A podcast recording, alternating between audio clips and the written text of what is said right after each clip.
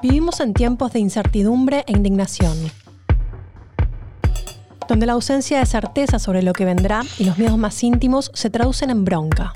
We want live in a democratic uh, land. We want uh, our children be free and safe. Un enojo social que encuentra lugar en los discursos antisistema, más allá de lo que esto signifique, basados en la teoría de la conspiración. El gobierno, a directivas internacionales que se imponen a nivel mundial, es de suprimir la libertad.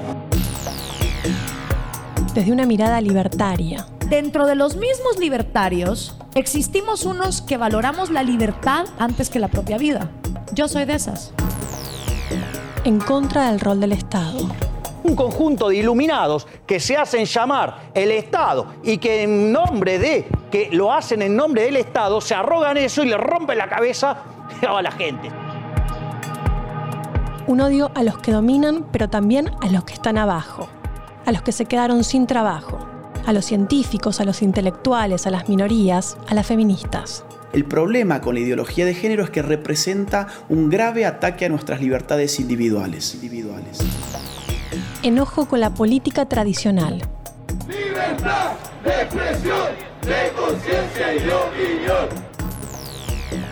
Y un miedo que se traduce en un activismo digital donde los sujetos se radicalizan desde la virtualidad, convirtiendo al desencanto en expresiones políticas de extrema derecha.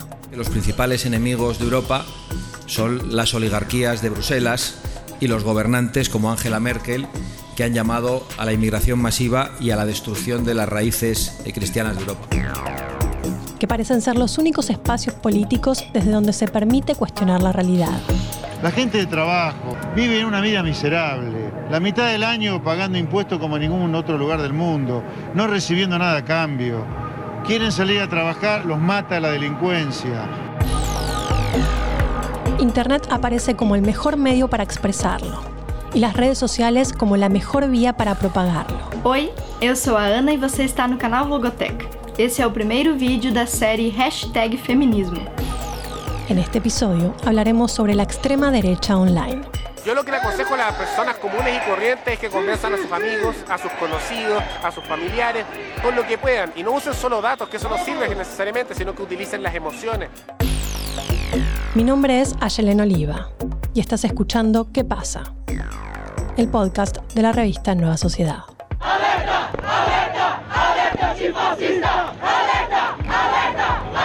No pasarán, no pasarán. Estos pinches fascistas no pasarán. No pasarán.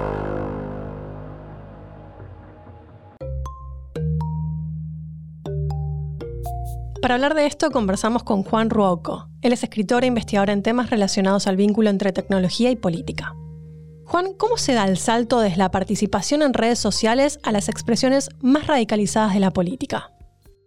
Es la gran pregunta, el gran, es el gran cuid de la cuestión, pero tiene que ver con, me parece, con que ese público siempre estuvo ahí y de alguna manera nadie le daba mucha bola hasta que la política empieza a mirar a las redes sociales y a Internet como una gran plataforma para hacer campaña. De alguna manera se venía con una óptica, si se quiere, más tradicional o más de los medios tradicionales, de la televisión, de la radio y demás, donde el mensaje es unidireccional la interacción con la audiencia no es tan importante, o por lo menos no es tan clara, no está tan mediatizada. A partir de, de- de la campaña, yo creo que la campaña clave es la de, obviamente, la de Hillary versus Trump, donde empieza a haber un montón de situaciones en las cuales acciones políticas o movidas políticas o encuestas tiradas a internet y cosas por el estilo empiezan a ser sistemáticamente boicoteadas por gente organizada en estos foros. ¿no? Entonces, a partir de ahí empiezan a crear como una especie de sensación, si se quiere, o de idea de que Internet en su conjunto, o los usuarios de Internet, o estos misteriosos usuarios de Internet, rechazaban o estaban en contra de cierto tipo de política, eh, principalmente la política progresista del Partido Demócrata de Estados Unidos. Hace tres años aparecieron mensajes secretos en Internet sobre un complot pedófilo y corrupto que implicaba supuestamente a los Clinton y Obama. No había ninguna prueba, pero a ese bulo inicial se le fueron sumando otros por parte de miles de participantes en foros de Internet. QAnon no es una organización concreta, forma parte de ella todo aquel que crea en la hipótesis de que una élite pederasta controla el mundo. En QAnon caben otras teorías conspirativas de todo tipo, como las que denigran las vacunas o el 5G y las que tratan de hacer creer que la pandemia de coronavirus fue planificada. A partir de ahí, digamos, ese tipo de movimiento, como de alguna manera descentralizado, sin un líder claro, sin una movilización clara, pero que permite contrarrestar ciertas actitudes de campaña e incluso generar nuevas discusiones en torno a una campaña política, les empieza a dar como relevancia a estas audiencias y se empieza a poner el foco ahí, que hasta entonces, digamos, era como gente inocua, no pasaba nada, hasta que tienen su bautismo de fuego. Esto es muy claro en la campaña de 2016, donde empiezan ahí con todas las acciones sistemáticas de, por ejemplo, eh, era cuando creo la revista Times saca la, encuesta de quién es el personaje político más importante del 2016 o del 2015 y votan a Hitler y sale Hitler y, y este tipo de acciones que empiezan a, a joder hasta que después, bueno, nace toda la narrativa alrededor de Pepe y todo, todo lo que sucedió en 2016. Parece ser que este activismo virtual funciona mejor entre los sectores de la extrema derecha que, por ejemplo, en sectores de centro o progresistas. ¿Por qué crees que pasa eso? Creo que la gente más politizada hacia el espectro de izquierda, si se quiere, tiene participaciones en algún tipo de organización, o es un prejuicio quizás, pero me da la impresión de que la gente que, que es más activamente de izquierda, milita de alguna manera. Entonces, tiene canalizada, digamos, su vocación política en una organización, en un partido, en un movimiento social, lo que sea. A nivel de la derecha son activismos, o a mí me da la impresión de que son activismos de computadora, digamos. Es gente común, gente normal, gente que quizás no tiene ningún tipo de participación política, más que participar de alguna comunidad online, digamos, ¿no? O de putear online o lo que sea.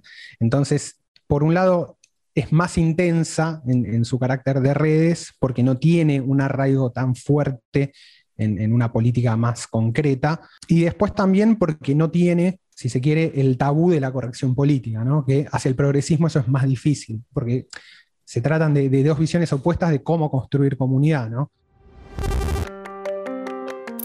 Pablo Stefanoni, en su último libro, define la corrección política como la suma del lenguaje, las políticas y las medidas destinadas a evitar ofender o poner en desventaja a un grupo particular de la sociedad. Y explica que desde 1990 se aplica de manera peyorativa contra el progresismo por parte de aquellos grupos conservadores que llegan incluso a hablar de una policía del pensamiento. Es por eso que la derecha alternativa se presenta como políticamente incorrecta. Juan, ¿cómo crees que juega el campo virtual en estos grupos en la relación entre vida privada y acción colectiva? Por lo menos lo que yo noto en, el tema de, los foros es justamente, parece medio contradictorio, pero son lugares donde se puede exponer, entre comillas, públicamente pensamientos privados que es distinto de participar en esto en la esfera pública, ¿no? Porque volvemos a lo anterior, en la esfera pública hay ciertos consensos, ciertas cosas, ciertas actitudes que no se pueden hacer y en la vida privada, eso, ¿no? Atrás de la, puerta de la casa de cada uno es distinto. Entonces, de alguna manera lo que te permite Internet es como exponer o llevar a una audiencia mucho más grande tu vida privada y tus pensamientos privados y lo que sea. Entonces es raro, es como una vida privada masificada. Kaylin Robertson, lovely to see you. Um, I, want to start with a very straightforward question. How would you describe yourself? What do you see as your, your job, your role? I would say I'm like an alternative producer. So covering the stories that a lot of traditional media and establishment media don't want to talk about or are too worried to talk about. Sort of covering the other side of a lot of the conversations that aren't being discussed, even in day to day life, and bringing production value to that as well and legitimizing those arguments so that they're not like fringe sort of things on the, on the corners of the internet and bringing, the, bringing that to the mainstream. Los memes son uno de los contenidos característicos de la comunicación política en redes. ¿Cómo funcionan en la difusión de ideas políticas? Lo que tiene de clave para mí el tema memes es que es una forma muy rápida y muy fácil de crear un lenguaje común, de crear comunidad online, y esa práctica históricamente está asociada como a lugares medio marginales de la web, ¿no? Eh, foros como más relacionados con juegos de mesa, juegos de cartas, anime, manga, como consumos culturales no mainstream, si se quiere, no populares. Y obviamente los sectores, digamos, o la gente que participa de ese tipo de foros, o que participaba de ese tipo de foros, no es que de entrada de derecha o de extrema derecha, sino que fueron espacios que a medida que fueron permaneciendo en Internet se fueron radicalizando. ¿Y qué pasa con YouTube en la política? YouTube es una gran plataforma, es uno de los sitios que más visitas de Internet tiene, es un gran generador de contenido y a la vez es un... YouTube funciona como un gran reemplazo a la lectura, eh, lo veo desde ese punto de vista. Es parte indispensable de esta nueva dinámica online, uno aprende cosas a través de YouTube, desde hacer una torta hasta cómo invertir tu en, no sé, en criptomonedas, digo, ¿no? O sea, con todo ese, todo ese marco amplio que tiene YouTube. Y de alguna manera es un gran proveedor de explicaciones sencillas a problemas complejos, ¿no? Con todo lo que eso implica. Es claro que todo el, todo el fenómeno, tanto de terraplanismo, movimientos antivacunas y demás, tiene que ver un montón con la accesibilidad de contenido que hay en la plataforma sobre esos temas y por eso mismo la empresa empieza a filtrar o a rechazar cierto contenido eh, relacionado con esos temas, lo cual nos mete en otro problema gigante, porque es la plataforma que permite la discusión pública ahora es la misma que lo va a regular, ¿no? Entonces tenés todo el problema de que el discurso público o la conversación pública depende de los guidelines de una empresa privada.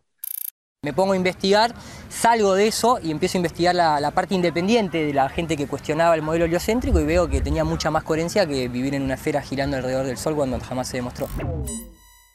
Si bien en su mayoría resultan grupos socialmente minoritarios y marginales de la política, vemos como muchas veces consiguen cierto protagonismo. ¿Qué pasa cuando los candidatos de la política tradicional se acercan a estos grupos? ¿Qué es lo que buscan? Yo creo que de alguna manera lo que lo que logran estos candidatos es, al modo del populismo de la CLO, o sea, entendiendo el populismo como lo, como lo define la CLO, logran articular ciertas demandas que podrían ser como, si se quiere, demandas de derecha. Entonces, para mí tienen que ver con el, terreno fértil, es si existen esas demandas, si esas demandas, o sea, si la sociedad está derechizada de alguna manera y hay alguien que puede rescatar o puede unir el reclamo como, o las demandas de una derecha por un lado y del anti-establishment por el otro, ¿no? Porque tenían como los dos componentes. También hablamos con Joao Guilherme Bastos. Él es doctor en comunicación por la Universidad del Estado de Río de Janeiro e investigador en el Instituto Nacional de Ciencia y Tecnología en Democracia Digital de Brasil. Joao, ¿cómo ves la relación entre activismo virtual y extrema derecha en América Latina? Lo pienso que esta es una característica de, Latinoamérica, de la América Latina como, como un todo. Ah, si miráramos a, China, por ejemplo, o otros países, iremos a tener informaciones falsas de izquierda y, por ahí. Pero en Latinoamérica, en, en América Latina, en que estos países, la extrema derecha carrega la, marca de, los regímenes autoritarios, que constantemente dice que la historia no es como estamos viendo en los medios, en los libros de historia, en los programas televisivos. La derecha uh, precisó encontrar canales alternativos y allá creció por años. Los tenemos, por ejemplo, algunos influencers de YouTube ahora son, son muy influentes en el gobierno Bolsonaro, pero están en YouTube por 10 años con sus realidades alternativas, eh, eh, con miles de, centenas de miles de, seguidores. Por lo tanto, tenemos esa estructura paralela de producción de contenido audiovisual, eh, muchos otros tipos de contenido, que influencia el debate legislativo a mucho tiempo y de repente, en un escenario extremadamente polarizado, las tácticas que usaban en, el legislativo, como campañas muy segmentadas, muy focadas, con informaciones falsas que hacen sentido para grupos muy específicos y que no eran interesantes en el ejecutivo porque se precisa de la mayoría y no de grupos muy específicos. De repente, la polarización hace con que estos grupos possam ser relevantes em cambiar o resultado da eleição. Boa parte da mídia está ligado à esquerda, está ligado também ao comunismo chinês, para que o governo brasileiro e o governo americano seja desmoralizado. É isso que está acontecendo hoje. Pero não é pelos simples fatos de serem de direita ou de esquerda, é sim pelo contexto histórico que, que ha hecho com que estes canais e, e grupos alternativos sejam identificados com a direita em nosso país. Anos de Partido dos Trabalhadores em governo, e cada vez mais esses grupos radicais indo para plataformas específicas, tentando colocar seu ponto de vista em, em meios alternativos. Esse culto, ele só existe graças a um fenômeno também tipicamente nacional, que é a aliança entre o grande empresariado de mídia e a militância comunista. A importância, vamos dizer, da, da penetração do Partido Comunista, especialmente do Partido Comunista Brasileiro. WhatsApp es una de las plataformas más utilizadas en la propagación de noticias falsas en campañas políticas. De hecho, esta situación llevó a que la empresa tomara la decisión de limitar la cantidad de veces que podemos reenviar esos mensajes. ¿Cuál crees que es el papel de WhatsApp en el activismo de ultraderecha? Lo pienso que WhatsApp es una pieza dentro de una arma mayor que envolve muchos otros actores y plataformas. Pensando en 2018, la mayoría de los links dentro de los enlaces dentro de WhatsApp eran enlaces para canales de YouTube, muchos de ellos de derecha. Hay muchos enlaces para grupos de WhatsApp distribuyendo miles de eh, miles de activistas de derecha. Entonces, si no eres fuerte en YouTube, si no estás bien organizado en Telegram, ¿qué vas a hacer con WhatsApp? WhatsApp solamente hace sentido dentro de ese ecosistema envolvendo otros, otras plataformas, otros actores, y allá es, es muy, muy relevante. Hace algunas horas, el Tribunal Superior Electoral, por medio del ministro Jorge Mussi, determinou a apertura de um processo contra o candidato Jair Bolsonaro. Recordemos que no dia de ayer, um diário aqui de Brasil denunciou, revelou que Bolsonaro foi beneficiado por la compra por parte de empresas de um paquete milionário de mensagens falsas para ser difundidas por meio do WhatsApp. Combinando isso tudo, entendendo que já havia uma, um, um, sistema de plataformas interconectado mais grande que, que o WhatsApp simplesmente, o WhatsApp entra como, como uma peça muito importante dentro dessa arma utilizada pela, pela extrema-direita brasileira desde 2014 hasta, hasta hoy. Joe también estudió cómo los audios de WhatsApp aceleran las campañas de desinformación cuando consiguen ocupar el lugar que antes tenían los periodistas o los comentaristas en radio, consiguiendo apelar a la intimidad y al lenguaje coloquial mediante un mensaje de voz. Sí, eso es muy interesante. Uh, muchos audios de WhatsApp de algún modo mimetizan a, a la depoimento que podemos ver en las radios, algo muy importante en Latinoamérica, no solamente en Brasil. E mesmo quando não eram as pessoas falando, que de fato não, não eram, isso ajuda a confirmar a veracidade de algum modo de que estou ouvindo alguém que está muito próximo do que se passa. Estou tendo em, em, em prima la, as impressões que que que ele está tendo no momento. Não é não é como um periodista falando-me lo que uma pessoa pasó a él, pero la persona está me dando un audio. Doctor Moncada, doctor Moncada, ¿cómo está? Buenas noches. Qué pena hay que me tenga que, le voy a enviar un audio porque la otra información se, se cortó allá por teléfono. Hombre, totalmente temeroso de cómo está la situación ahorita para este octubre, como, como, como según la información que mandan estos grupos de inteligencia o como se les filtró, pues según eso, cómo van a dar ese golpe de Estado en estas propias protestas y manifestaciones. Esto es muy delicado. Mira, te explico por encima, ya que no tuve oportunidad de comentarte. Según lo dice este señor de inteligencia del gobierno, a esa información se le filtró, pero se le filtró allá, digamos, en esos grupos internos de, las marchas y las manifestaciones. Ni siquiera los que van en las marchas saben, eso es una cosa muy interna, para el, pero ya le llegó a conocimiento de ciertas personas de inteligencia del gobierno. El triunfo de Bolsonaro puede explicarse en gran medida por el activismo virtual de la extrema derecha en redes. Ahora, ¿cómo ves el escenario para las elecciones del 2022? Hay un cambio significativo si formos comparar con la elección de 2018, que es grandes sectores de la derecha no están más con Bolsonaro. E incluyen grandes influencers de grupos que tienen mucho conocimiento sobre cómo hacer campañas online, que ayudaron a Bolsonaro. Por ejemplo, MBL, que es Movimiento Brasil Libre, un grupo de jóvenes que, que hace campañas online. Apoyaron a Bolsonaro en 2018, actualmente se oponen a ello. Pessoal, esse aqui é um vídeo extremamente sério, tá? Antes de continuar, peço por favor para você se inscrever no canal e a gente vai ter uma mensagem não só minha, tá? Eu entrei em contato com o presidente da OAB, da Ordem dos Advogados do Brasil, e ele vai gravar um vídeo dando um pequeno, pequeno parecer acerca do parecer da OAB dando claro que o senhor Jair Bolsonaro é um criminoso, cometeu crimes e ele tem que ser julgado e, a meu ver, preso por conta do que ele está fazendo, tá? Essa história que a gente está vendo aqui dessa mulher está extremamente triste e mostra que a maldade, o que assanha para o poder de um presidente da República que usa a vida das pessoas de forma descartável para impor suas teses malucas, pode fazer, tá legal?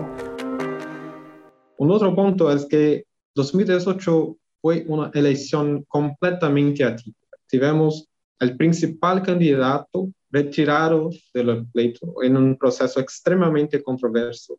O Partido dos Trabalhadores não soube cambiar de pronto o candidato. Por muito tempo pedia a liberação de Lula, no, ficou sem candidato em um momento decisivo. E por outro lado, a Bolsonaro se apunhalou. Isso recebeu ampla cobertura durante muito tempo em uma situação que desperta empatiza con las personas que no lo conocían y al mismo tiempo eso lo afastó de todos los debates políticos televisivos.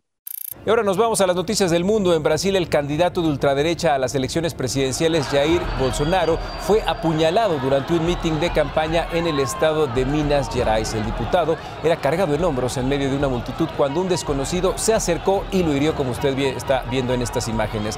Tras los hechos, fue trasladado a un hospital donde está bajo observación médica tras ser intervenido. No tenemos cómo esperar una otra elección con, con tantos factores únicos. So, mismo que tuviésemos el mismo escenario, la próxima elección sería distinta por cuenta de estas contingencias muy significativas. ¿Y cómo crees que cambió la percepción de la política tradicional sobre las campañas online desde 2018? WhatsApp cambió algunas características que hicieron con que fuese que, que facilitaram a campanha online em 2018. Atualmente não se pode reenviar a mensagem tantas vezes como anteriormente, se tem mais cuidado com a criação de grupos. Brasil agora tem uma, uma lei de proteção de dados personais que pode ser usada para evitar vários tipos de campanha WhatsApp, que, ser, que, que agora são ilegais. E, ao mesmo tempo, se está crescendo muito o Telegram para fazer pode ajudar a hacer frente de algum modo a campanha em, em teléfonos. Um outro ponto muito importante também é que outros candidatos não acreditavam muito em campanha online. Em 2017, quando estávamos los entrevistando, muitos de eles diziam: não, a televisão é o mais relevante. Isso da internet é, é como um mito, é algo que muito mais história do que propriamente algo efetivo. E agora nenhuma campanha acredita nisso. Depois da eleição de Bolsonaro, todas as campanhas buscaram aperfeiçoar, buscaram melhores resultados online. E, e isso é palpável las últimas eleições locais, por exemplo. Os candidatos mais bem-sucedidos em, em, em São Paulo, por exemplo, em campanha online, foram candidatos de esquerda, pequenos, como já haviam sido em Rio em 2012. Entonces, podemos esperar una elección presidencial en que todas las campañas terán investido en campaña online fuertemente. Y, y eso no será un diferencial, investir en WhatsApp no será un diferencial de una campaña específica. Este episodio contó en la edición de contenidos con Pablo Stefanoni y Mariano Schuster. En la edición de sonido estuvo Leo Fernández para Posta. Mi nombre es Ayelen Oliva y estoy a cargo de las entrevistas, redacción de guion y contenidos. Nos encontramos en el próximo episodio.